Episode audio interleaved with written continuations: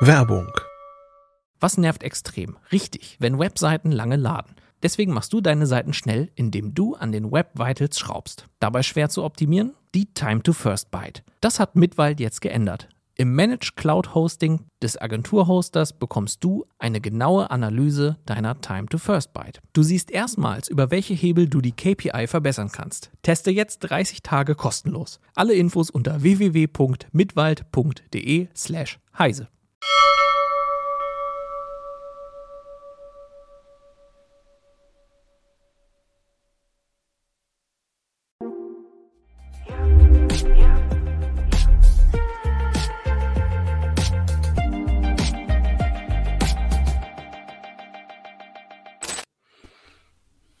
Hallo und herzlich willkommen zur Heise Show am 20. April 2023. Äh, mein Name ist Anna Kalinowski und ich freue mich, dass ihr wieder mit dabei seid. Mit dabei sind heute auch Malte Kirchner, den ihr ja schon kennt, und Alexander Spier aus der Heise Plus Redaktion, der heute netterweise Volker vertritt. Hallo, ihr beiden. Hi. Hallo, Anna. Wir haben heute wie immer natürlich drei Themen für euch mit dabei, die wir gleich diskutieren werden. Äh, wir fangen heute an mit den 3,4 Millionen Non-Linern, die es in Deutschland immer noch gibt, für die das rein analoge Leben immer schwieriger wird. Dann geht es weiter mit dem US-UFO-Chef, der es für möglich hält, dass unbekannte interstellare Objekte ein Alien-Mutterschiff sein könnten. Und zum Schluss diskutieren wir noch das KI-Suchmaschinenprojekt von Google. Äh, zwischendrin haben wir natürlich wieder unsere Rubriken für euch und ihr könnt wie immer fleißig im Live-Chat kommentieren und mitdiskutieren. Ich würde sagen, wir legen direkt los mit Thema 1. Ähm, wie gesagt, in Deutschland waren 3,4 Millionen Menschen noch nie online. Das sind 6 Prozent der 16- bis 74-Jährigen. Ähm, das hat das Statistische Bundesamt bekannt gegeben. Für diese Nonliner wird das Leben natürlich immer schwieriger, weil immer mehr digitalisiert wird und manche Dinge gar nicht mehr analog funktionieren. Ähm, obwohl Deutschland ja eigentlich nicht gerade der Vorreiter in Sachen Digitalisierung ist, hat zum Beispiel der Caritas-Verband ein Problem damit, wenn manche Dienstleistungen oder auch behördliche Angelegenheiten nur noch online zu regeln sind. Was sagt ihr beiden denn dazu? Kann es ein Recht auf analog heute überhaupt noch geben? Also ich sag mal, ja, natürlich äh, sollte es auch geben. Es sollte einfach die Möglichkeit geben, selbst wenn es umständlicher ist, dass man irgendwie an Informationen gelangt, dass man mit teilhaben kann, dass man eben nicht, okay, Online-Banking geht nur noch, äh, geht nur noch Online-Banking, du kannst kein Geld mehr abheben, hast halt Pech gehabt. Das, so kann es halt auch nicht funktionieren. Ich kenne genug Leute, bei denen naja, sag mal, vielleicht, die waren vielleicht schon mal online, aber die das eigentlich eher so, das schon das analoge Leben so leben und da auch eigentlich ganz happy mit sind. Und diesen Sicherheitsfaktor, den du, und die, naja, dieses, das Wissen, was du brauchst, auch sich gar nicht aneignen wollen. Und die sollten natürlich auch die gleichen Möglichkeiten haben wie jemand, der jetzt eben total affin ist in Sachen Online, äh, äh, Informationen, in Sachen digitaler, naja, digitalem Leben sozusagen. Also ich würde das einfach mal umdrehen. Wenn es kein Recht auf analog gäbe, dann gäbe es ja eine Pflicht zum Digitalen. Und daraus erwächst dann ja wiederum für den Staat ja auch dann die Pflicht dafür Sorge zu tragen, dass auch alle diese Teilhabe dann haben können. Also sprich, sowohl die technische Ausstattung herzustellen, das ist ja mancherorts auch noch so ein Problem mit, mit Leitungen und, und Internetzugängen, Computer, aber in letzter Konsequenz natürlich ja auch eben die Bildung. Also eben, das, es ist ja nach wie vor so, dass das eben da die, die Digitalbildung ein Punkt ist, der ja, wie wir wissen, immer noch ja, verbesserungsbedürftig ist und die Menschen eignen sich dieses Wissen, den Zugang selber an. Also müsste ja der Staat auch wirklich 100% Sorge dafür tragen können, dass er dann, dass jeder Mensch in die Lage versetzt wird, noch teilzuhaben an dem Leben. Und deshalb denke ich mal, wird es das Recht auf analog immer geben, weil der Staat zumindest in absehbarer Zeit diese Garantien ja gar nicht geben kann vor allem das Angebot müsste ja auch so niederschwellig sein, dass jeder einfach problemlos irgendwie sagt, ja, ich mache das jetzt einfach, als ob ich jetzt an einem Geldautomaten oder ob ich jetzt an der Kasse bezahle. Und da sind wir ja noch lange nicht dort. Ne? Also kann, jeder Staat kann das äh, garantieren, noch die Privatwirtschaft. Insofern, ja, stimme ich da vollkommen zu. Das muss irgendwie entsprechend dann auch erstmal die Voraussetzungen geschaffen werden, bevor du sagst, ja, du kannst nur noch digital leben, du musst die Sachen irgendwie online machen. Das muss einfach nahtlos dann übergehen dass es da gar keine Hürde mehr gibt, die ich überwinden muss dafür. Ne? Das, dann wäre es ja. perfekt. Ja, ja, genau. Und ich meine, ich mein, am Ende funktioniert es am besten ja auch immer, wenn man die Menschen davon überzeugt, dass es wirklich vorteilhaft für sie ist, dass sie es selber wollen. Das ist, das ist bei allem, bei allen großen Herausforderungen, die wir auch vor uns haben, ja so. Ist, wenn die, ich sag mal, Energie sparen, macht am meisten Freude, wenn man auch dann Geld dabei spart. Denn das motiviert die Leute. Oder eben, wenn, wenn irgendwie ein Komfort damit einhergeht. Und das ist ja eigentlich auch der Punkt, der bei der ganzen Digitalisierung an vielen Stellen ja auch eben da ist. Also ich meine, man muss ja mal sehen, wie lange ist denn das Thema Online kein Nerd-Thema mehr? Und wie weit ist diese Gesellschaft jetzt schon gekommen? Das ist ja eine wahnsinnig hohe Zahl von Menschen, die auf die eine oder andere Weise jetzt schon online sind und, und äh, da mitmachen. Das, das, also wenn ich noch so dran denke, so Kindheits- und Jugendtage, da, da war das ja, da war das Online-Sein, damals erste Mailbox-Netzwerk, der Inter erste Internetzugang. Oh Gott, da war man ja der Obernerd, ne? Das war ja, ja völlig ungewöhnlich. Ja, das, das stimmt. Also heutzutage ist es für uns natürlich komplett selbstverständlich. Klar, wir machen das hier auch online und so weiter, das ist ganz normal. Aber wenn ich sehe, wie viele Projekte auch ähm, einfach umständlich sind, wo man auch sagt, okay, das gibt mir jetzt keine Verbesserung, sondern ich mache es nur, weil es digital ist. Wir sagen, okay, gut, wir akzeptieren, dass es jetzt so ist, es läuft zumindest, wir können ein paar Sachen, wir können Vorteile rausziehen, aber andere sagen, ja, warum soll ich denn das jetzt tun? Das ist doch viel mehr Aufwand, um das Gleiche zu erreichen, was ich bisher sozusagen analog erreicht habe. Und ähm, klar, online ist nicht mehr Nerd, online ist jeder, weil er bei Facebook irgendwie seine Nachrichten liest oder so, aber ähm, das ist eben nicht automatisch äh, Teilhabe in allem digitalen Leben. Ne? Da gibt es halt viel mehr Nuancen, die man auch mal beachten müsste. Also ich finde, gerade was so, so Banking-Geschichten angeht, was auch ähm, äh, äh alles abseits der Informationsbeschaffung ist, das ist noch so in den Kinderschuhen oft, ähm, dass viele das gar nicht bewusst ist, ja, ach, das geht auch, das könnte ich auch machen. Und dann ist eben dieses, ja, du bist online oder nicht online, ist schon eigentlich eine, naja, eine Unterscheidung, die gar nicht so gültig ist für mich, sondern es ist eher, ich weiß, was ich da tue oder ich mache irgendwie mit, weil es irgendwie geht. Ne? Da machen wir schon fast das große Fass auf E-Government, ne? Mit, mit ja, genau. Also ich finde, das ist auch gerade E-Government ist ja das wirklich, wo, wo man die Leute auch dazu bringen könnte, sich mehr damit zu beschäftigen, dass man eben sagen könnte, wir schaffen gewisse Standards und all das ist ja sowas von ähm, immer noch hinten dran. Der Staat läuft ja selber hinterher, hinter dem Ganzen, ähm, dass du die, niemanden dazu zwingen könntest zu sagen, ja komm, dann bleib, geh halt online. Und wenn du nicht online bist, dann bist du raus. Das kannst du gar nicht machen, weil der Staat noch gar nicht so weit ist. Aber ja, Gott sei Dank. Gott, Sorry. So, ja. Mach, mach genau. weiter, Malte. Ja, ich wollte eigentlich nur ergänzen, wenn, zum Glück ist es ja nicht so, dass wir mit dem E-Government angefangen haben, mit, dem, mit der Digitalisierung, weil ansonsten wäre das so abschreckend, dass wahrscheinlich heute nicht so viele Menschen online wären. Das beste Beispiel ist ja, äh, ich glaube, Estland ist da ja relativ weit, ne, die auch sehr viel eben in Sachen ähm, äh, Interaktion mit dem Staat eben online haben und da funktioniert das auch. Aber es wurde halt von Anfang an so gedacht, dass sie das eben umgesetzt. Bei uns ist immer so, ein Projekt macht mal dies, das andere Projekt macht nur das. Und da gibt es am besten noch drei konkurrierende, die nicht äh, miteinander kompatibel sind. Und das funktioniert dann eben nicht. Und das ist, aber selbst die Privatwirtschaft ist halt auch auf immer ihr eigenes Ding bedacht. Jeder macht sein eigenes Teil. Ähm, ja, und deswegen verstehe ich auch, warum Leute sagen, ey, mir ist das alles zu kompliziert. Ich möchte das gar nicht. Ich bin froh, wenn das funktioniert, was ich hier tue. Und dafür muss ich nicht unbedingt online sein, sondern ich kann noch mit Bargeld bezahlen an der Kasse und ich kann noch mein, äh, äh, keine Ahnung, meine Briefe bei der Post abgeben oder meine Pakete und muss das nicht online frankieren. Ich verstehe vollkommen, warum Leute sagen, nee, das ist mir zu viel. Also. Aber äh, gibt es da Gründe für, warum die Digitalisierung bei uns nicht so gut funktioniert, wie jetzt zum Beispiel in Estland? Also liegt das an der Größe des Landes oder ist man in Deutschland da einfach irgendwie unfähig? Oder hängt man mehr an dem Analogen?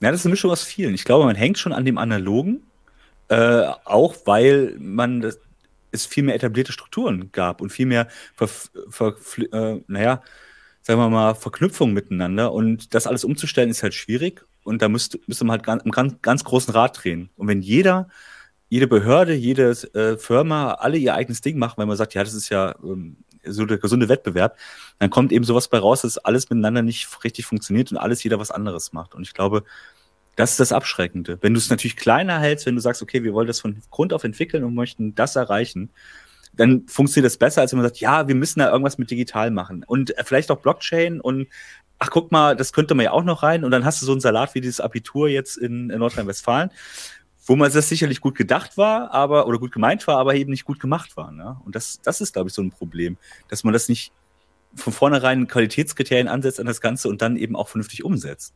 Und dann könnte man schon auch Einzelprojekte gut umsetzen, glaube ich.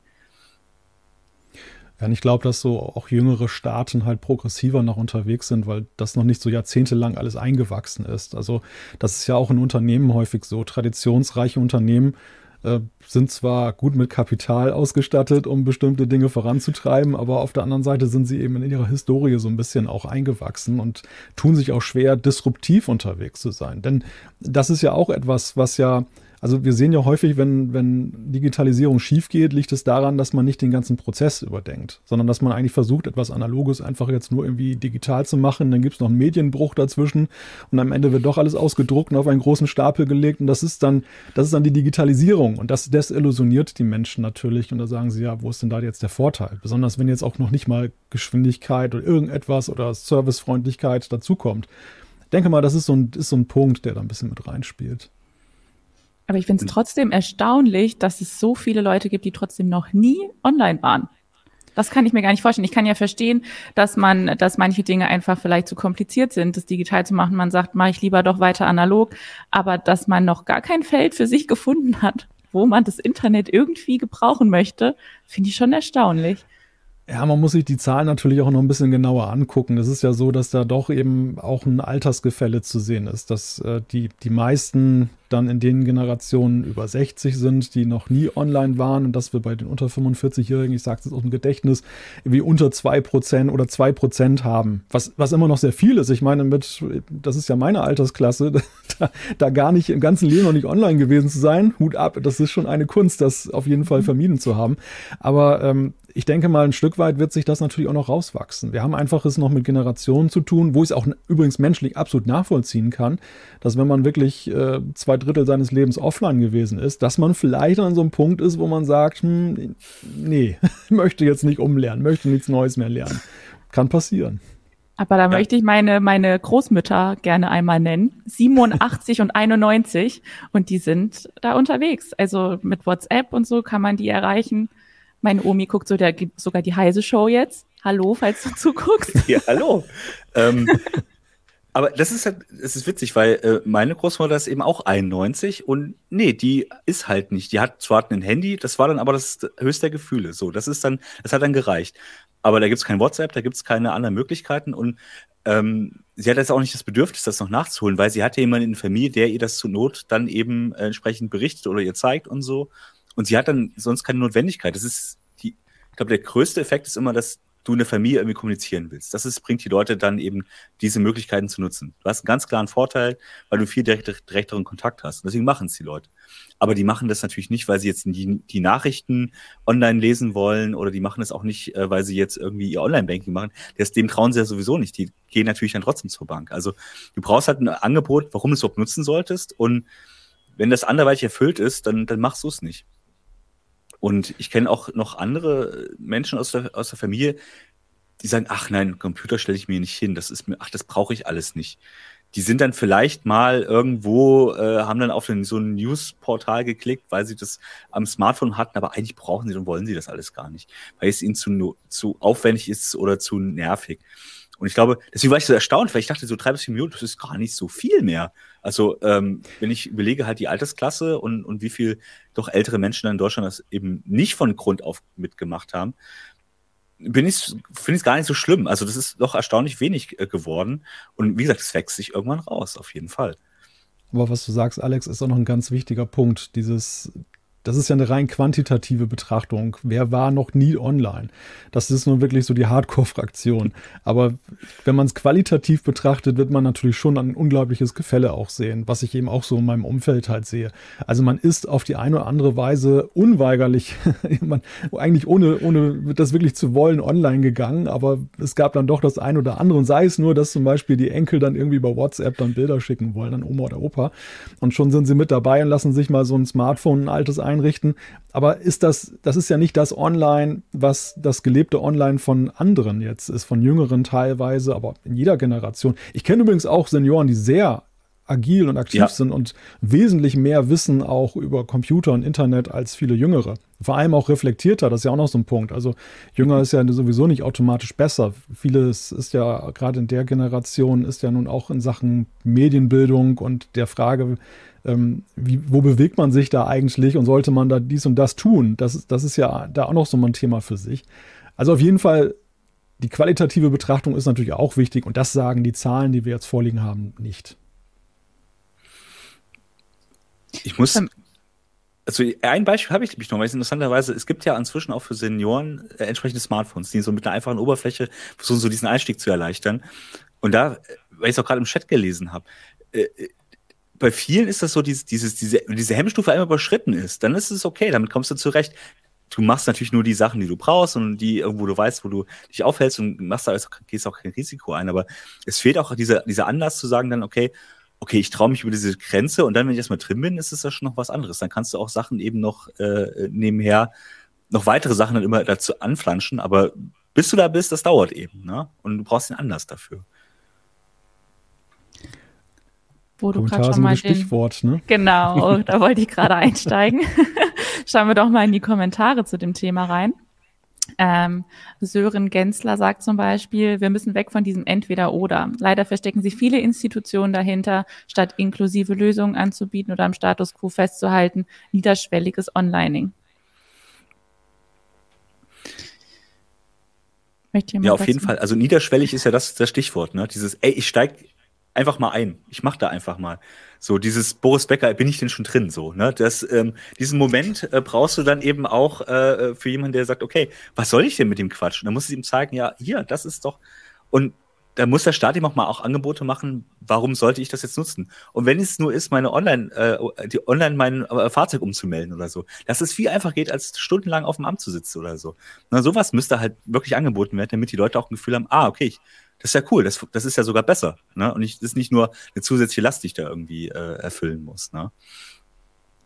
Ja, ja gerade mit Blick auf den demografischen Wandel ja auch. Also die Mobilität von vielen Menschen wird dann ja eben auch, oder es wird eine größere Zahl von Menschen geben, die mobilitätseingeschränkt sind. Und für die ist es natürlich ja auch ein Riesen-Benefit, wenn sie eben Verwaltungsleistungen dann online erledigen können, anstatt eben diese Odyssee für, aus ihrer Perspektive zum Amt machen zu müssen. Ne? Das ja, Dann äh, mache ich mal weiter hier mit den Kommentaren gerade. Ähm, Henning Heu gibt äh, zu bedenken, dass die Digitalpflicht auch bedeuten würde, äh, dass man nur noch digital bezahlen kann. Da kann 50 Prozent in der Gastronomie zu machen, Putzhilfen sterben aus und so weiter. Und auch direkt unten drunter noch ein Kommentar, Earl Vitek oder so. Ähm, letztens ist das EC-Terminal abgestürzt und wir konnten, ich glaube, nur noch bar bezahlen. Ich bin froh, dass es noch analoges Geld gibt.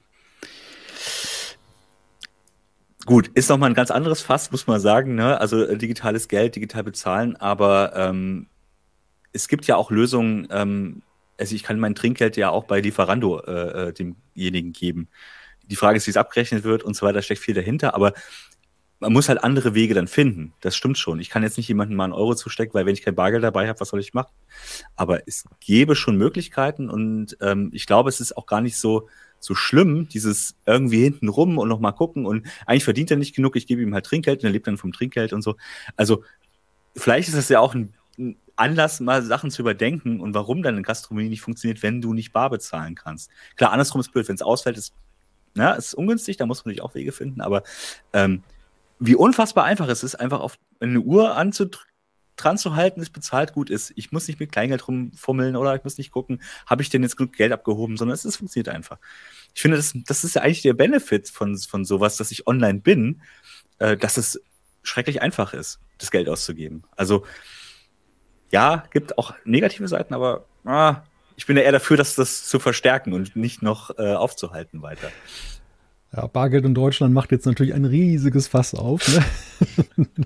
Die Deutschen lieben ja Bargeld, aber ich glaube, das ist, das ist natürlich auch so ein Punkt, wo wir wieder da sind, was wir vorhin hatten mit der Sache, ähm, wenn der Komfortzugewinn da ist. Also man hat ja jetzt schon gesehen, wie auch die Lockdown-Zeiten und die Corona-Einschränkungszeiten letztendlich dazu geführt haben, eben, dass das digitale Bezahlen massiv eben auch auf mehr Interesse gestoßen ist und, und die Leute die Vorteile sehen. Und eben auch da sehe ich schon einen Trend, dass sich das auch äh, auf Strecke immer mehr rauswachsen wird. Und irgendwann halt die Frage auch ist so, ich meine, Bargeld kostet auch eine Menge Geld.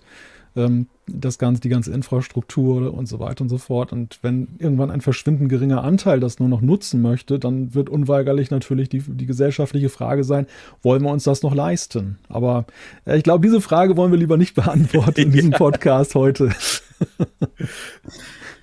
ja, ich würde sagen, dann machen wir auch direkt mal ein Fazit vielleicht zu unserem ersten Thema. Ähm, Recht auf analog wird es weiterhin quasi geben weil nicht alles digitalisiert ist. Ähm, mal schauen. Ja, Alex? Ich, ich sag mal so, dieses Recht auf analog, ne? Es ist nirgends festgeschrieben. Keiner sagt, okay, ich kann das einklagen. Also das ist eben die Frage, wer klagt es ein, wer setzt es um? Also deswegen gibt es wirklich das Recht auf analog? Ich weiß es nicht. Ich äh, wünsche es jedem, der eben das eben online nicht möchte, aber so richtig habe ich das Gefühl, dass es das läuft so irgendwie nebenher und dann irgendwann ist es vorbei und keiner weiß so richtig, wann es eigentlich passiert ist, dass du eben nicht mehr äh, on, ohne online auskommst ne? oder ohne Internetverbindung irgendwo hin. Ne? Also deswegen, ich, finde das nur spannend, weil die Frage ja an sich schon, die ist eigentlich gar nicht zu klären aktuell. Weil ich, oder wisst ihr, was, wo irgendwo ein Recht auf analoges äh, Teilnahme gibt? Gibt es die? Es ist am Ende ja auch die Frage, worauf bezieht sich das jetzt? Ne? Also wir, wir haben jetzt ja auch in der Diskussion im Chat, sehen wir jetzt alle Lebensbereiche, auch Wirtschaft und so. Und ähm, ich sag mal, reduzierte zum Beispiel auf Daseinsvorsorge, zum Beispiel der Gang zum Sozialamt oder dass ich meinen Pass kriege. Ich glaube, da werden wir noch sehr lange eben sehen, dass man da alleine wegen der Gleichberechtigung aller äh, Nutzer das dann beibehalten wird. Aber ich ich könnte mir vorstellen, das sehen wir heute ja schon in der Wirtschaft, wie ja so schleichend immer mehr Dienstleistungen auch kommen und so die, ich sag mal, das ist jetzt kein, kein, das braucht nicht jeder, aber so ein, so ein E-Tretroller, wie sie ja da draußen stehen. Ja, wer, wer, wie kann man den analog mieten? Gar nicht, ne? Also da, da ist der, ist der analoge doch schon mal raus. Und so, wenn man noch ein bisschen weiter nachdenkt, kommt man wahrscheinlich auf viele andere Sachen auch noch, wo das heute auch schon gar nicht mehr möglich ist, analog das zu nutzen also nennen wir es mal nicht recht auf analog, aber es wird auf jeden Fall noch Bereiche geben, wo halt jeder dran teilhaben muss, die es immer noch auch analog geben muss. Auf jeden Können Fall. wir uns darauf einigen? Ja, natürlich. Alles klar. Ähm, dann würde ich sagen, dass wir weitergehen zu unserer ersten Rubrik des Tages. Die What the Fuck News der Woche. Die What the Fuck News der Woche hat äh, den Titel Forschungsministerium fördert Frisuren-App mit 1,3 Millionen Euro. Als ich das gelesen habe, habe ich wirklich gedacht, what the fuck? ähm, aber ich erkläre kurz mal, um was es da genau geht. Ähm, der Steuerzahlerbund ist auf der Suche nach unnötigen Ausgaben der Bundesministerien auf einen Posten von 1,3 Millionen Euro für eine Frisuren-App gestoßen.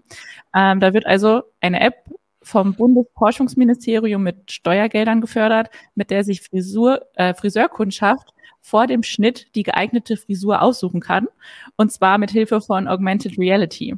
Ähm, tatsächlich handelt es sich dabei um ein Verbundprojekt der Uni Bremen, der World of VR GmbH, Projektträger Karlsruhe und L'Oreal. Äh, den Projektpartnern geht es um die digitale Unterstützung der Wertschöpfung im Friseurhandwerk und mit dem Fördergeld werde die Forschung im Bereich der anwendungsorientierten Augmented Reality erheblich vorangetrieben. Das klingt ja eigentlich durchaus erstmal nach einem Grund, dass man die App-Entwicklung durchaus fördern könnte. Das ist aber auch gar nicht das, was der Bund der Steuerzahler kritisiert. Der kritisiert nämlich, dass man mit den Kundendaten in der App auch individualisierte Angebote erstellen kann. Laut der Projektbeschreibung kann der Friseursalon nämlich anhand der Kundenpräferenzen dann bestimmte Produkte bereithalten. Ähm, der Bund der Steuerzahler sagt dazu dann, es dürfe keine staatliche Kernaufgabe sein, Kundenbindungen, Produktivität und damit Gewinnaussichten für Friseursalons zu optimieren. Ja, ich sag mal so, ne, es klingt spannend. Ich finde das, ich finde das eigentlich gar nicht blöd, ähm, diese wenn es richtig funktioniert, ne, ähm, das zu machen. Es ist halt immer blöd, wenn die Privatwirtschaft da mit drin hängt und in dem Fall halt L'Oreal und natürlich wollen die ihre Produkte verkaufen, ist ja auch klar. Ähm, und welcher Teil ist jetzt gefördert? Ne? Es ist natürlich eigentlich der Forschungsteil, der irgendwie der Uni ist, aber das, die Vermischung ist halt immer schwierig. Ich, sag mal, wenn die Filmförderung irgendwelche Superheldenfilme fördern kann, dann kann auch die, das Wirtschaftsministerium auch sowas fördern, aber klar, es wäre nicht schöner, wenn man das eben, es ist eigentlich ein privatwirtschaftliches Ding, da will man mit Gewinn machen. Also wäre es natürlich auch schlau, das äh, die machen zu lassen, die haben die Kohle auch zur Not.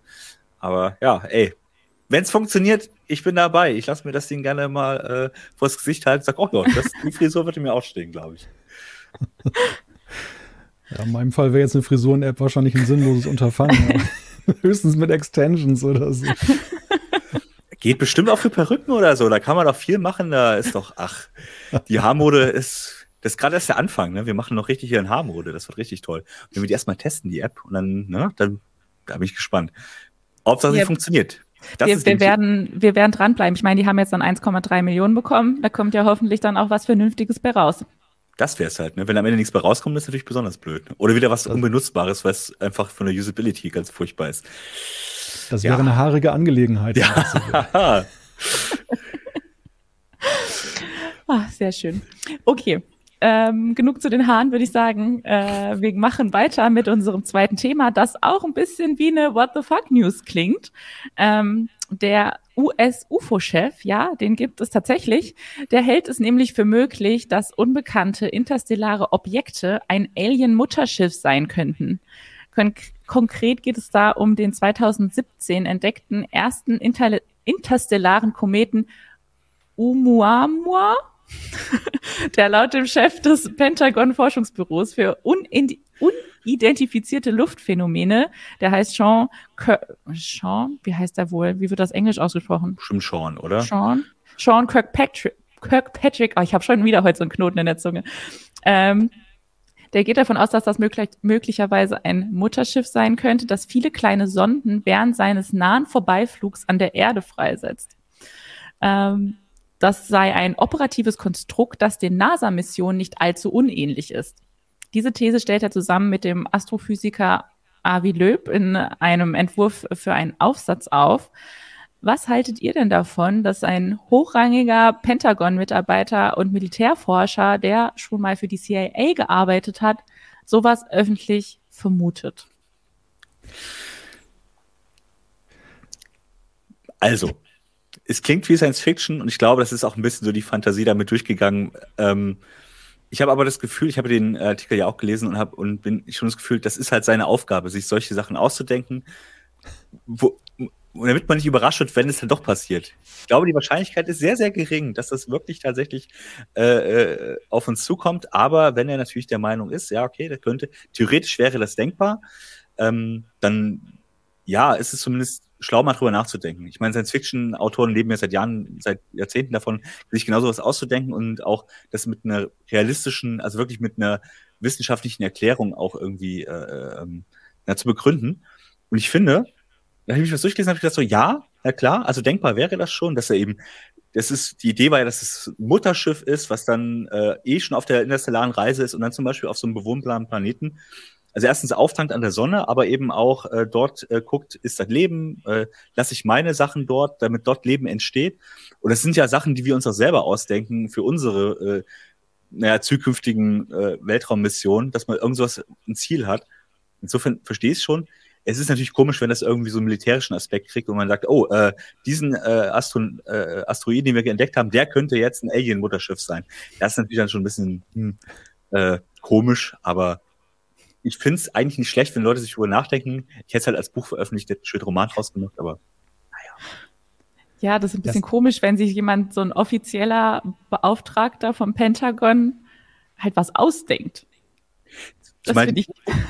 Zumal die UFO-Gläubigen dann auch vielleicht sagen, oh, guck mal, das zum ersten Mal bestätigt er äh, einer unserer Theorien und das ist ja total toll, dass das auch mal einer sagt. Ähm, ja, und wahrscheinlich war das gar nicht so gemeint, sondern der hat äh, gesagt, ja, okay, möglich wäre es, ja, könnte man sich denken, wir haben das mal durch, durchdacht, was er sein könnte und wahrscheinlich ist es gar nicht so, ähm, so albern, wie man das jetzt, wie sich das anhört von außen, aber ähm, ja, ist ja auf der Aufgabe der NASA, sich über solche Sachen Gedanken zu machen, im Grunde genommen.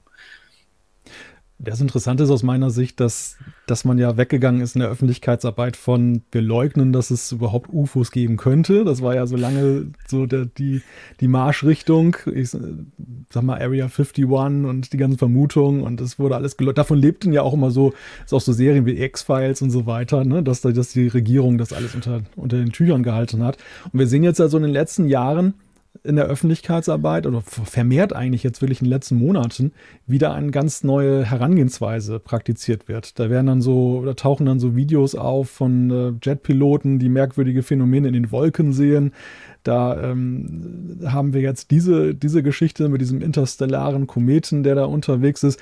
Dann erinnern wir uns noch hier diese Wetterballon-Geschichte. Die ging ja. da auch noch weiter. Da waren da auch drei UFOs, die man da bei Kanada abgeschossen hat wo es augenscheinlich so ein Schülerprojekt war, was man da abgeknallt hat. Aber das, das lief ja auch so unter dem Oberbegriff, oh, UFOs, überall UFOs und wir gehen da mal hinterher.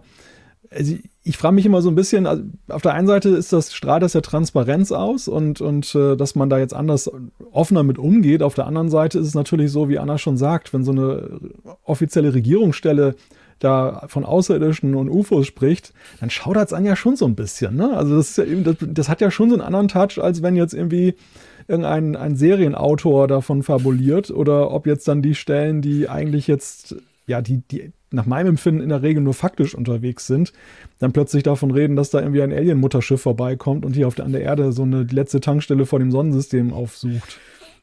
Aber spricht es dann nicht dafür, dass da auch irgendwie was dran sein könnte? Weil wa was sollte denn dann sonst der Grund sein, dass die sowas öffentlich vermuten? Also das verunsichert ja höchstens Leute, die halt wirklich Angst vor sowas haben. Also dann frage ich mich, was, was soll das, wenn da nicht was dran ist? Werbung. Was nervt extrem? Richtig, wenn Webseiten lange laden. Deswegen machst du deine Seiten schnell, indem du an den Web Vitals schraubst. Dabei schwer zu optimieren? Die Time to First Byte. Das hat Mitwald jetzt geändert.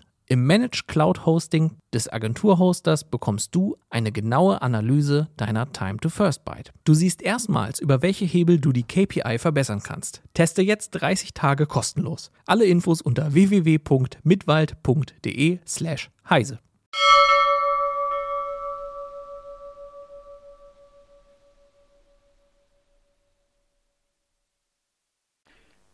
Naja, der Punkt ist, wir wissen ja nicht, was da draußen ist. Wir haben ja keine Ahnung von dem Weltraum. Wir haben ja nur einen begrenzten Einblick in unser Sonnensystem überhaupt. Also wir wissen nicht, was da draußen ist.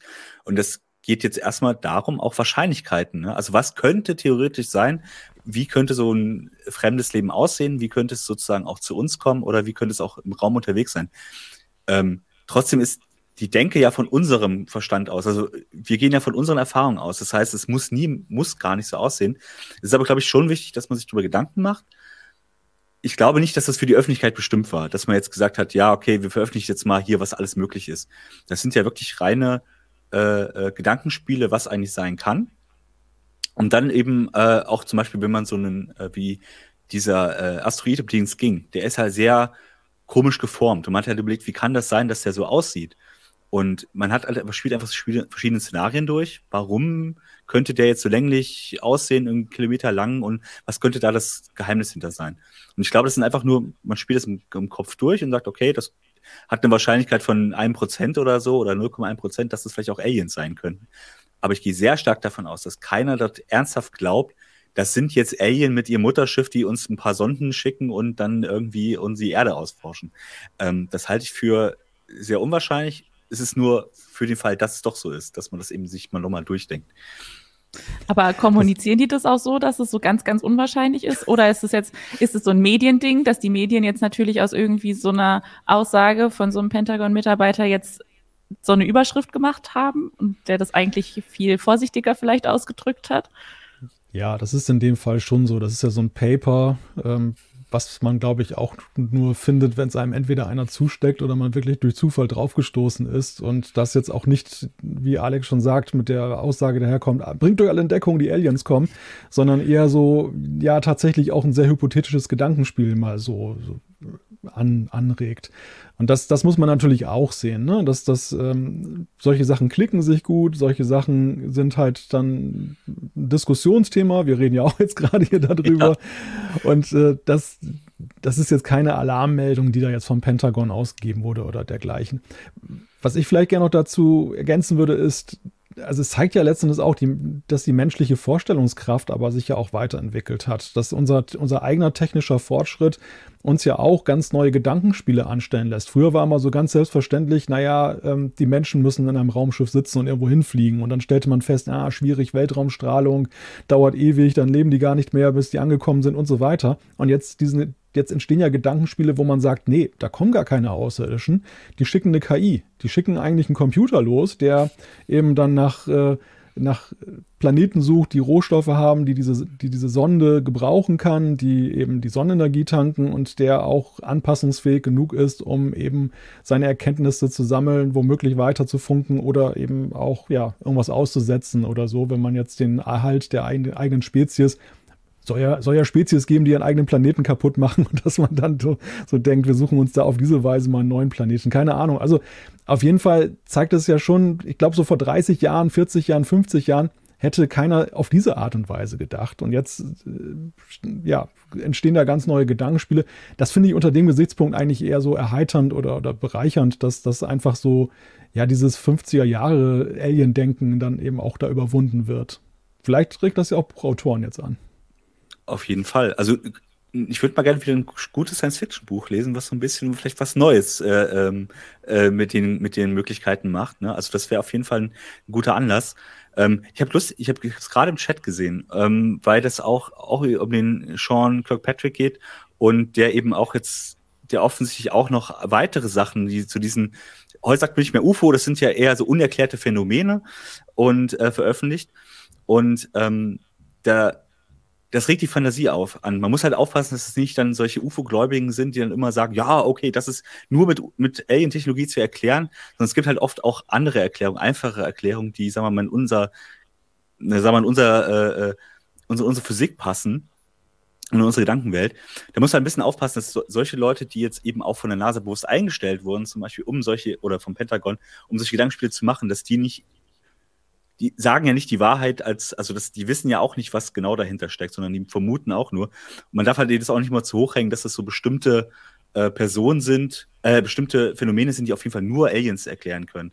Und da gibt es halt auch Gegenstimmen in dem, in dem Pentagon. Die haben natürlich nicht die Aufmerksamkeit, wenn einer sagt, nee, UFOs gibt es nicht, dann kriegt er natürlich nicht die Aufmerksamkeit, wie jemand sagt, ja, es könnte aber auch ein Alien sein. Ne? Also muss man auch ein bisschen mal aufpassen, was so nach außen dringt und warum das nach außen dringt und welche Agenda dann teilweise auch dahinter steckt. Und Manchmal ist es einfach auch nur Unterhaltung, weil es wird ja drüber geredet, so wie wir das auch machen. Ähm, da muss man so ein bisschen aufpassen. Die große Alien-Panik ist, glaube ich, auch noch nicht, nicht unbedingt angesagt. Ja? Also auch bei solchen Meldungen nicht. Aber wie gesagt, am Ende ist es doch ein chinesischer Wetterballon und dann ja, hm, war es halt wieder nichts mit den Aliens. So endet das ja immer. Genau. ich schaue mal kurz hier im Chat, was die Leute dazu zu sagen haben. Ähm, Moment. Sören Gensler sagt zum Beispiel, die wollen bestimmt mal wieder irgendwo draufballern und bereiten jetzt den geistigen Boden vor. Also ich denke, er meint die Amerikaner. ähm, und er sagt dann noch dahinterher, vielleicht ist es auch schon der Bautrupp für die interstellare Autobahn und die verkneifen sich die Sonden. Ja, ich glaube, ja. Wird, ja, ja, du, ich wollte gerade sagen, jetzt nimmt hier keiner ernst, aber kommt Alex, ja. Ja, naja, äh, ähm, wir lernen ja aus dem Beanhalter durch die Galaxie, ähm, wenn die interstellare Autobahn gebaut wird und plötzlich die Erde gesprengt wird und wir haben von nichts gewusst, ne? Also sollte man schon aufpassen, ne? Also kann natürlich auch sein, dass es irgendwo die Baupläne aushängen und wir noch nicht wissen, äh, wo sie aushängen, ne? Also ja, man sollte auf alles vorbereitet sein. ähm, ja, hier wirft uns jemand vor, dass wir Verschwörungstheorien ja. befeuern würden. Das finde ich eigentlich nicht. Ja, es ist schon so. Das ist ja durchaus äh, aus. Genau, wir versuchen das ja einzuordnen. Und deswegen genau. machen wir es, weil solche Themen ja durchaus auch immer mal wieder aufploppen. Und äh, das Thema Weltraum ja sowieso bei uns auch immer gern gelesen wird. Ne? Und aber klar, das ist natürlich, es hat nicht immer Hand und Fuß, was da berichtet wird. Und man muss versuchen, das irgendwie mal einzuordnen und sagen, okay, ja, es ist wahrscheinlich, warum macht man das überhaupt? Warum wird sowas veröffentlicht, wenn es schon eine offizielle Regierungsstelle ist? Genau. Dann kann man das, finde ich, auch durchaus mal diskutieren. Und wir haben es ja auch hinterfragt und nicht gesagt, die Aliens kommen. Ja. Wir wollen es nicht festlegen, wer weiß. Wenn sie kommen, sagen wir trotzdem Hallo. Wir werden es mitbekommen, wenn sie kommen.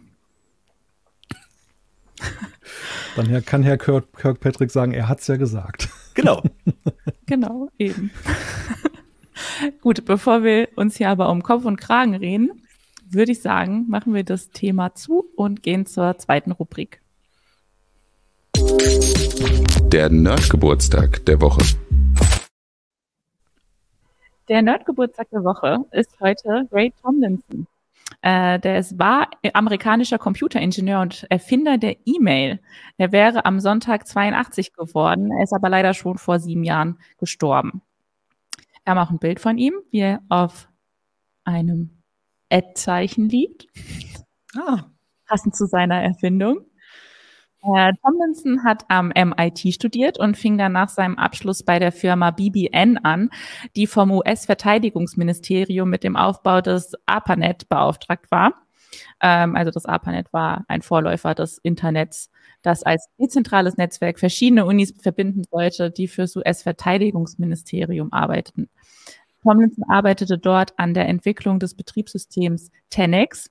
In diesem Zuge verwendete er dann 1971 das Ad-Zeichen als Trennzeichen für die Angabe, dass ein User auf einer anderen Maschine eingeloggt ist.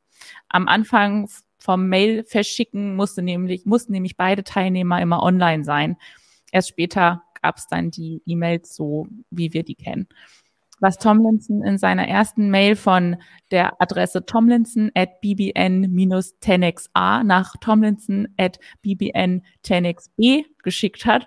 Ähm, nee, was er da reingeschrieben hat, das ist nicht bekannt. Er hat später mal gesagt, es wird irgendwie sowas wie Test 1, 2, 3 gewesen sein. Also leider sehr unspektakulär. Ähm, diese Mail, wie dieses Programm dann hieß, wurde zum beliebtesten Programm im Tenex-Betriebssystem und wurde dann weiterentwickelt später zu den E-Mails, die wir jetzt heute kennen. Allerdings war Tomlinson dann an der Weiterentwicklung nicht mehr beteiligt. Ähm, Tomlinson arbeitete dann nach seiner Erfindung quasi noch 37 Jahre weiter bei BBN und entwickelte dort noch Einzelplatzrechner, Chips für den Einsatz in Videokonferenzsystemen und Software für die Kommunikation bei Notsituationen in Katastrophengebieten. Ja, das ist der Herr, die E-Mail mit dem Ad-Zeichen zu verdanken haben. Er ist auch Test. in der Internet Hall of Fame, glaube ich. Test 1, 2, 3, woher wusste mein Passwort? ja, aber wir nehmen es für selbstverständlich hin, aber ne, das ist halt, die Ursprünge ist immer wieder interessant, wo das dann eigentlich herkommt. Dass irgendjemand gesagt hat, ach, vielleicht machen wir es doch mal so, nehmen wir doch das Zeichen. Ja, also äh, ganz spannend. Ja, das war wohl irgendwie nicht belegt in diesem Betriebssystem mit irgendeiner anderen Funktion und dann hat er das dafür verwendet. Jetzt und kann man es gar nicht mehr wegdenken. Ja, was wären wir ohne E-Mail? Ähm, ähm, was uns alles erspart geblieben wäre, wenn wir keine E-Mails hätten. ähm, naja. Dann hätte es irgendwas anderes gegeben. ja, das stimmt. Äh, aber es, die Spam-Nachrichten äh, freuen mich immer wieder. Es ist, hört nicht auf. Auch 20 Jahre, nee, wie viele Jahre sind es jetzt her seit der Empfindung? Äh, 40 Jahre? 50. 50 Jahre. Oder? Kann ich rechnen? Ja, 50 müsste es sein. Ja. 52. Ähm, ich würde wirklich gerne mal jemanden kennenlernen, der Potenzpillen bestellt, die als Spam-E-Mail da offeriert wurden. Ich frage mich das jedes Mal, wer darauf reinfällt. Es scheint ja Leute zu geben, sonst würde es ja nicht immer wieder gemacht werden, oder? Äh, scheint nach wie vor so zu sein, ja. Und E-Mail ist unfassbar billig zu versenden. Das ist das Tolle. Du kannst ein paar Milliarden Adressen erreichen, ohne wirklich viel Geld auszugeben. Und das, mhm. deswegen lohnt sich der Mist. Muss ja nur einer kaufen dann am Ende von den 300 Millionen Adressen, die du da abgefragt hast, ne? Ach Gott. Ja. Das haben wir dem lieben Ray Tomlinson zu verdanken. Nein, das war aber oh, das, das, das ist gemein. Ja, nee, das ist, war schon eine, war, war eine da krasse der, Erfindung auf jeden Fall. Da ist der Erfinder des SMTP-Servers dran schuld. Eindeutig. Ja, genau. okay, dann bedanken wir uns auf jeden Fall bei Ray Tomlinson mhm. für seine Entdeckung und gehen jetzt weiter zu unserem letzten Thema für heute. Und zwar geht es da um Google und eine KI-Suchmaschine. Google hat nämlich offenbar vor, schnell eine KI-Suchmaschine herbeizuzaubern. Man arbeitet da wohl an dem Projekt namens Magi, um Microsofts Konkurrenten Bing, der ja schon die ChatGPT-Integration hat, schnell etwas entgegenzusetzen. Äh, für zusätzlichen Druck sorgt, nämlich dass Samsung angeblich plant, auf seinen Android-Geräten Bing als neue Standardsuchmaschine einzusetzen. Dieses Gerücht hat am Wochenende dafür gesorgt, dass der Google-Mutterkonzern Alphabet 55 Milliarden US-Dollar an Börsenwert verloren hat. Äh, schon im Mai soll die Google KI-Suchmaschine jetzt eingeführt werden. Kann das denn was werden, wenn das jetzt so schnell und unter Druck entwickelt wurde? Ich ja, man darf Zweifel haben, ne? man darf wirklich Zweifel haben. Google hat ja jetzt schon mal äh, reagiert auf OpenAI und, und das Sprachmodell ChatGPT. Und äh, es wirkte ja schon in diesem ersten Anlauf ein wenig über, über, ja, zu schnell überhastet. Und jetzt wollen sie dann in der Suchmaschine was bieten ich bin skeptisch, muss ich ganz ehrlich sagen. Also ich, ich, ich weiß auch nach wie vor nicht, ob das mit Bing letzten Endes äh, der Weisheit letzter Schluss ist oder ob das jetzt einfach nur so ein Aha-Effekt ist, der, der momentan noch greift und der noch ein bisschen anhält. Ja, ich weiß nicht, Alex, wie siehst du das? Also ich muss auch sagen, ähm, das ist halt erstmal ein Hype und ähm, Google muss halt jetzt mitmachen. Sie haben ja die Sachen im Hintergrund ja irgendwie auch schon. Die sind ja, die haben ja an, an KI sehr viel entwickelt. Äh, vieles, was jetzt in, in JetGPT gelaufen ist, ist auch auf Basis von Googles Forschung äh, passiert. Aber ähm, ja, das jetzt zu sagen, ah, es muss jetzt in der Suchmaschine drin sein, weil alle haben es und weil Samsung fordert das und dann müssen wir irgendwas reintun, damit das funktioniert. Das ist natürlich immer schwierig, weil da kommt dann am Ende irgendwie Mist raus. Oder zumindest sagen die Leute, ey, ist doch alles nicht toll. Und ich habe auch das Gefühl, dass das in Bing zu integrieren war natürlich ein super äh, äh, Move von, von Microsoft, weil sie damit natürlich die ersten waren und alle gesagt haben, ja, das ist super schlau. Aber ich habe das Gefühl, das ist eine Spielerei. Wer sucht jetzt wirklich in Bing mit äh, sondern die Leute probieren ChatGPT aus. Die probieren äh, diese Spracheingabe und die, wundern, die freuen sich über die ganz tollen Sachen, die da rauskommen. Aber diese grundlegenden Suchfunktionen, die die nutzen die Leute immer noch normal. Wenn ich bei Bing was eingebe, dann kriege ich erstmal normale Suchergebnisse. Ich muss ja aktiv die Suchmaschine fragen. Und ähm, ich, ich, ich glaube, das ist Marketing-Ding. Und natürlich ist Microsoft äh, äh, natürlich sehr dran gelegen, das zu pushen. Und natürlich ist auch Samsung dran gelegen, äh, Google auszuspielen, weil bisher sind sie auf Google angewiesen. Die haben halt eine alle wollen die Google-Suchmaschine. Und Google hat das Monopol bei Android. Also sind sie natürlich froh, wenn sie sagen können, hier guck mal, Microsoft äh, äh, hat doch was viel Geileres. Äh, wir machen das und du kannst Google erstmal unter Druck setzen. Und ich glaube, das ist viel mehr der Grund, warum jetzt Google das Gefühl hat, okay, wir müssen auch was machen. Wir müssen jetzt irgendwas zeigen, damit äh, die Leute uns nicht wegrennen. Obwohl es erstmal gefühlt eine Spielerei ist, meiner Meinung nach. Ich glaube auch, es geht da mehr um das Potenzial als um die tatsächliche Leistung, die man im Moment hat. Und äh, dass man halt nicht in dem Moment, wo dann tatsächlich dann die, die Killer-App sozusagen da ist, dann das Nachsehen hat, weil man das, das Thema vernachlässigt hat. Ich meine, das ist natürlich in der Historie der, der Tech-Welt keine unberechtigte Sorge. Ne? Es hat Konzerne gegeben, die haben Trends verschlafen und sind dann, sind dann ja, hops gegangen, sind dann irgendwann verschwunden, weil sie dann dachten, okay, dieses neue Zeug braucht kein Mensch. Ähm, ich meine, umgekehrt, Microsoft hat ja auch mal, glaube ich, irgendwann eine Wette gegen das Smartphone irgendwie angetreten, als das iPhone aufkam und ähm, ja, hat ja sich auch eines Besseren belehren lassen. Also insofern ist es nicht ganz unklug, aber ich, ich, ich weiß halt nicht, also für mich ist eigentlich die Frage, wie wird uns diese Google KI in der Suchmaschine denn entgegenkommen? Wird die jetzt so und das glaube ich eher nicht, dass die, die, die normale Suche jetzt ersetzen wird, sondern es wird wahrscheinlich eher ein Zusatzangebot sein. Am Anfang soll es ja auch ziemlich eingeschränkt sein. Erstmal ist es, glaube ich, eine Million Nutzer in den USA, dann sonst 30 Millionen bis Ende des Jahres sein. Also wir reden hier jetzt schon wieder von einem größeren Zeitrahmen, bis wir das in Deutschland, in Europa sehen, wird es wahrscheinlich sowieso noch etwas andauern. Und, äh, und ich meine, wir alle kennen Google, ne? Die kündigen auch viel an und, und testen irgendwelche Dinge und lassen sie auch dann wieder verschwinden oder machen ganz andere Dinge plötzlich. Ähm, auch da denke ich mal, es ist vor allem erstmal die, die, die Marketingmeldung, die wichtig ist, auch für Google. Ja, und lustigerweise habe ich vor ein paar Tagen auch mit Google, äh, ähm, haben wir mit Google geredet und da war so ein bisschen auch der Tenor so, ja, ja, wir haben das ja eigentlich alles schon, äh, wir wollten nur auf Nummer sicher gehen, dass das auch alles äh, hundertprozentig äh, funktioniert, dass da nicht irgendwelche komischen äh, äh, Sachen mal rumkommen, irgendwelche rassistischen Geschichten, irgendwelche äh, Anleitungen zum, wie bringe ich denn jetzt Person XY um oder so. Sondern die wollten halt auch schon gucken, dass das ähm, einmal einfach funktioniert und naja, ich meine, ChatGPT und Microsoft haben sie einfach überholt, die ihm gesagt haben, ja, okay, komm, das ist erstmal ein Beta-Ding, das ist erstmal Test, macht das mal, spielt mal rum und wir fixen das, während es läuft. Und Google hat inzwischen halt schon Angst, dass sie das, dass sie ihnen das auf die Füße fällt, wenn das Ding Mist baut. Und die sind halt in der Verteidigerposition. Und so handeln sie halt auch. Ähm, das macht natürlich in gewisser Weise Sinn, ne? weil sie auch, man hat ja, als sie dann das vorgestellt hatten in Paris irgendwie, ähm, was sie jetzt machen wollen, war ja sofort die Kritik, äh, guck mal, der hat ein falsches Ergebnis rausgehauen. Ihre selbst ihre Testanfrage äh, hat was, hat Mist gebaut.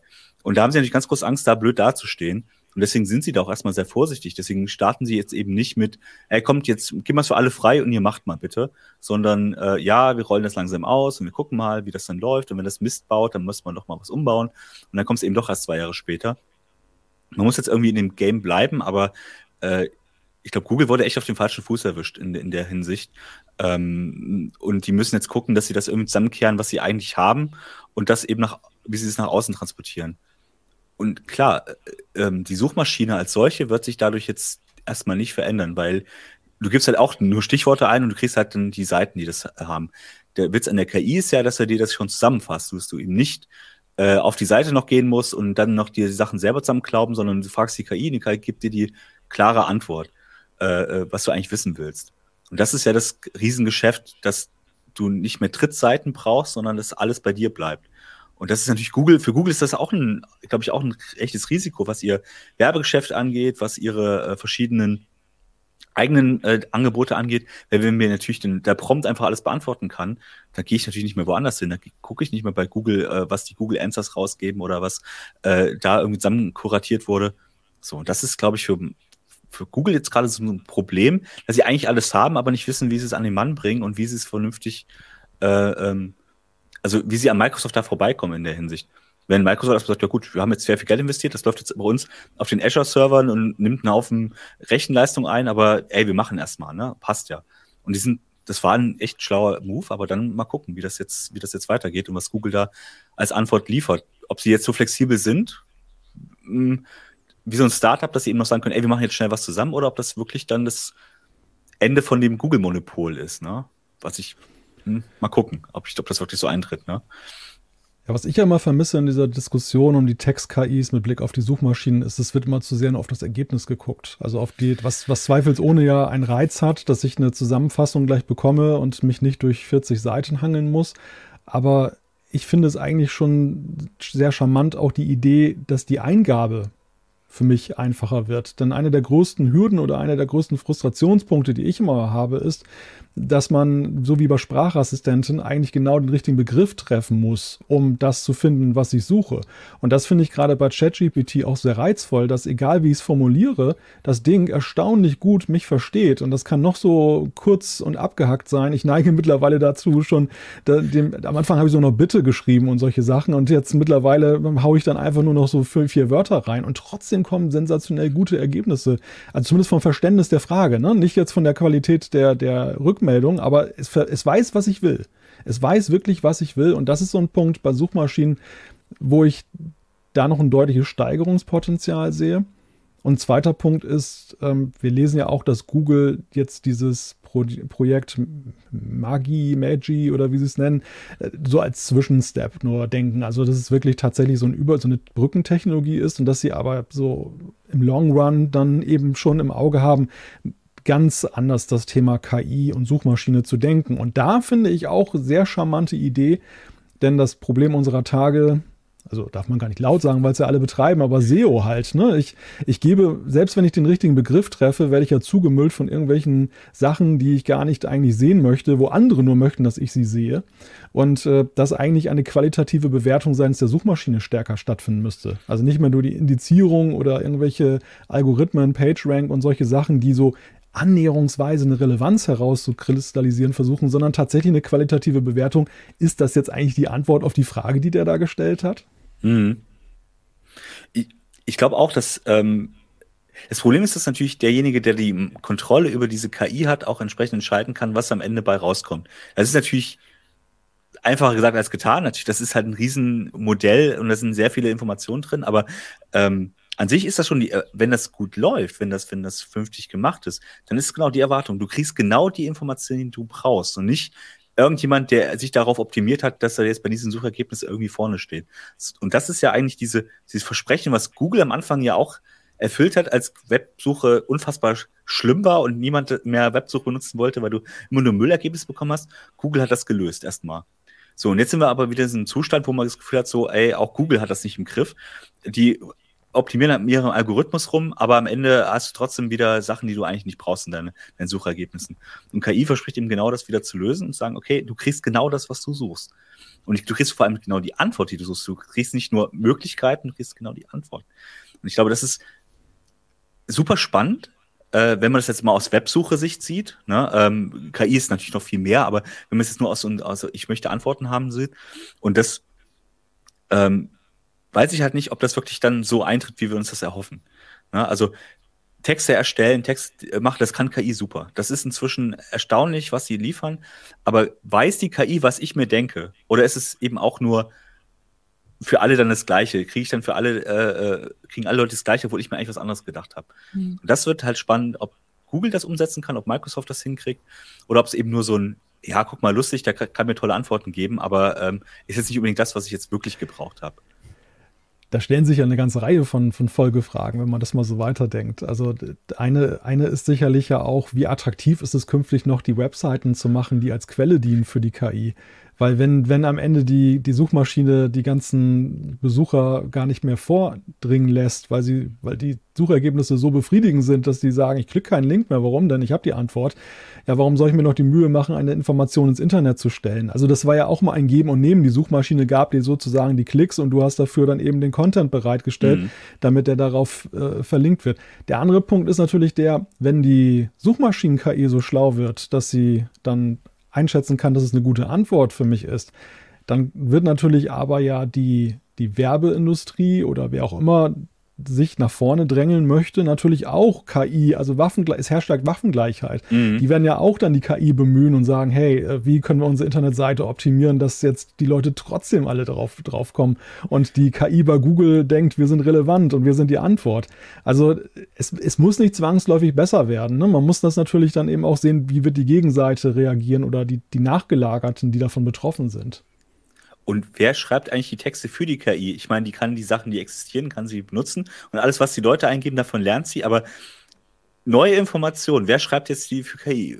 Wir schreiben es jetzt halt in unsere Magazine rein und irgendwann greift die KI oder die Suchmaschine das eben ab. Aber wenn die Leute nicht mehr zu uns kommen, haben wir davon nichts mehr. Also zahlt dann Google dann die Leute, dass sie das, äh, dass sie Inhalte erstellen oder wie wird das laufen? Das wird halt auch sehr spannend, ähm, weil noch ist es so, ja, das funktioniert jetzt so und es ist auf der Basis, wo wir sind. Aber was passiert halt mit neuen Dingen? Wie, wie, wie kommt das rein? Oder ist es einfach nur, ja, ist alles Unterhaltung und irgendwie im Hintergrund arbeiten Leute, mit denen du nie wieder was zu tun hast, sondern die bauen nur für die KI neue Antworten äh, oder neues, neue Input, immer mehr Input für die KI. Die, wir füttern einfach nur die KI und hoffen, dass am Ende was Schönes bei rauskommt.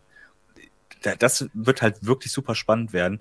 Äh, Im Moment basteln halt mit Journey rum und geben da irgendwelche Texte ein und hoffen, dass irgendwas Vernünftiges bei rauskommt. Aber äh, wenn die mal wirklich zuverlässig liefern, was genau das, was ich will, gibt es überhaupt noch eine Notwendigkeit, noch irgendwas zu, selber zu machen oder zu sagen, ich, oh, ich bastel hier das Bild selber oder kommt ja eh alles aus der KI raus? Das finde ich so spannend, ähm, weil wir gar nicht wissen, weil wir es gar nicht einschätzen können, welche Richtung das geht. Und das ist für unser, unseren Job ja auch ziemlich relevant jetzt. Ne? Wir können zwar die Videoinhalte so als, das kann die KI jetzt noch nicht, äh, aber auch das wird kommen, dass sie natürlich jemanden da hinsetzen kann und dann irgendjemand spricht dann in diese Kamera rein und fasst unsere Artikel zusammen.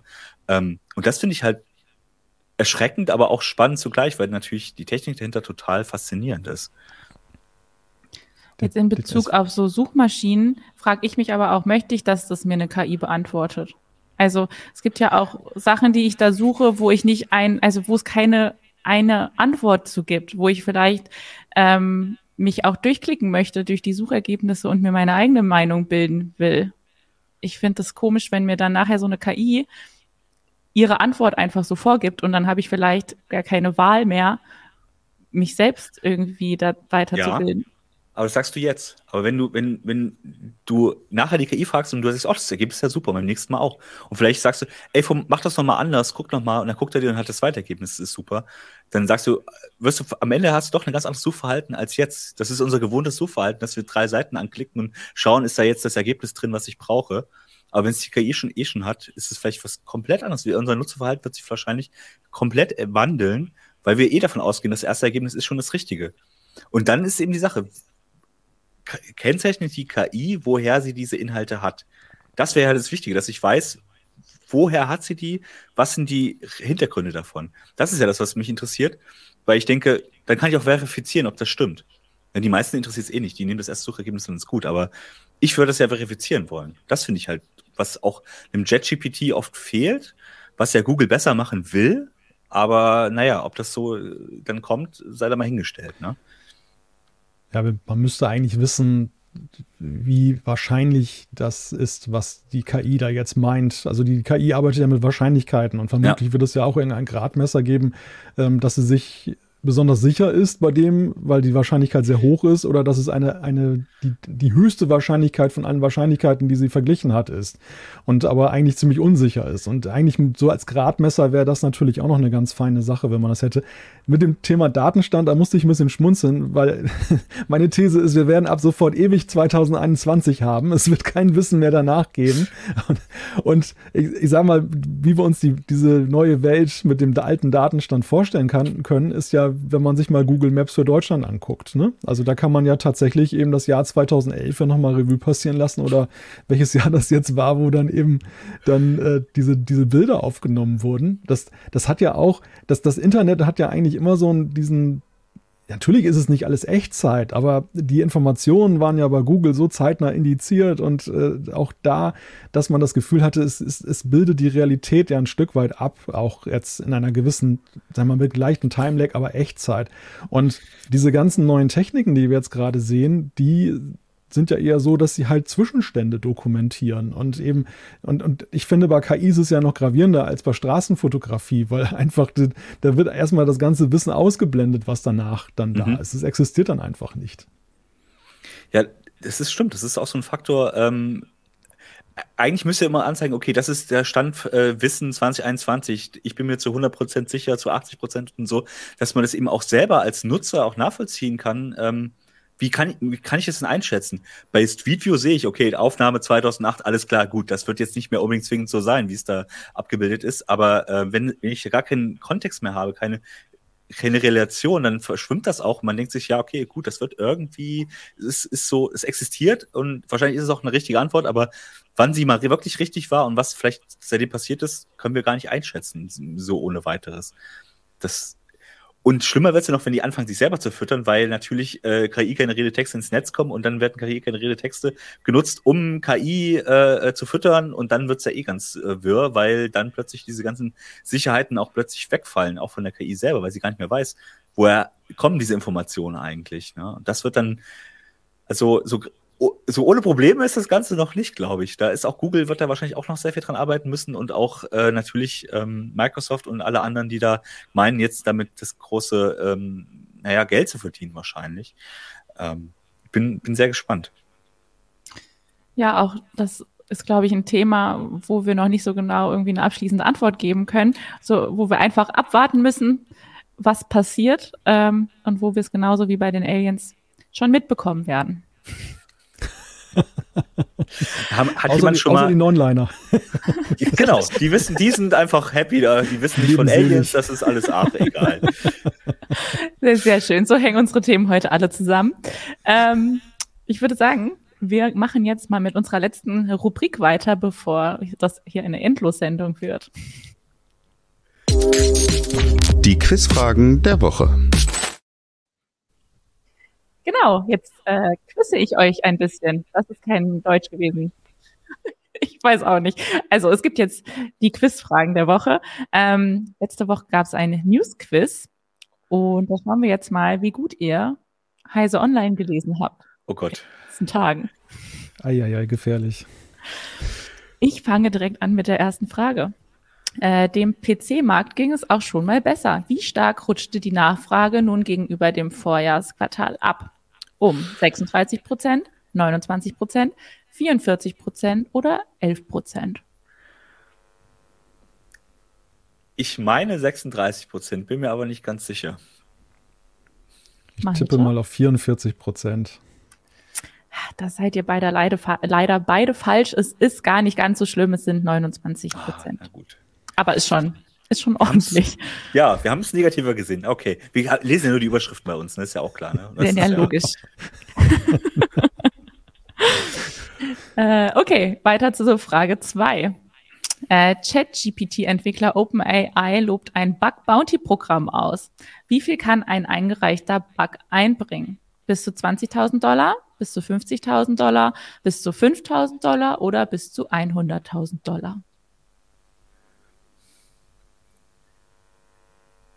Ich meine, ich habe 20.000 im Hinterkopf, aber ich, ah, das, doch, ich sage jetzt 20.000, so. Malte? Ja, würde ich, würde ich jetzt auch mal vermuten. Da habt ihr recht. Das stimmt. ja, weiter mit Frage 3, würde ich sagen. ähm, wie heißt die Jupiter-Sonde, die die ESA letzten Freitag auf den Weg gebracht hat? Jax, Juice, Jump oder Jinx? Zwei. Juice. Juice? Würde ich auch ja. sagen, weil Jinx nennst du es auf jeden Fall nicht, weil du bist ja nicht Jinxen und Jax ist auch komisch, also Juice würde ich auch unterstützen. Ja, die besucht doch, glaube ich, irgendwie die, Eis, die Eismonde oder sowas, ne? Deshalb hat die doch, glaube ich, Jupiter Eis oder so. War das nicht so? Ich, das heißt, die Abkürzung heißt Jupiter Icy Moons Explorer. Ah. ah. Genau. Ja, das war doch ganz gut. Zwei von drei Fragen richtig. Habt ihr Heise Online ganz gut gelesen? Ja, Gleichstand. Das ist ja schade. Ist ja gar keiner gewonnen. Dann nee, aber ist doch schön. Genau, das ist harmonisch. Das ist ein harmonisches ja, ne? Ende für so eine schöne ja. Sendung. So muss es immer sein. Heile genau. Welt am Ende der heiße Show. So muss es sein. Ja, dann äh, bedanke ich mich bei euch, vor allem bei Alex, fürs Einspringen. Na klar. Äh, vielen Dank an die Zuschauer und Zuhörer. Ähm, wir hören uns und sehen uns dann nächsten Donnerstag um 17 Uhr wieder. Bis dahin eine schöne Zeit. Macht's gut. Tschüss. Tschüssi.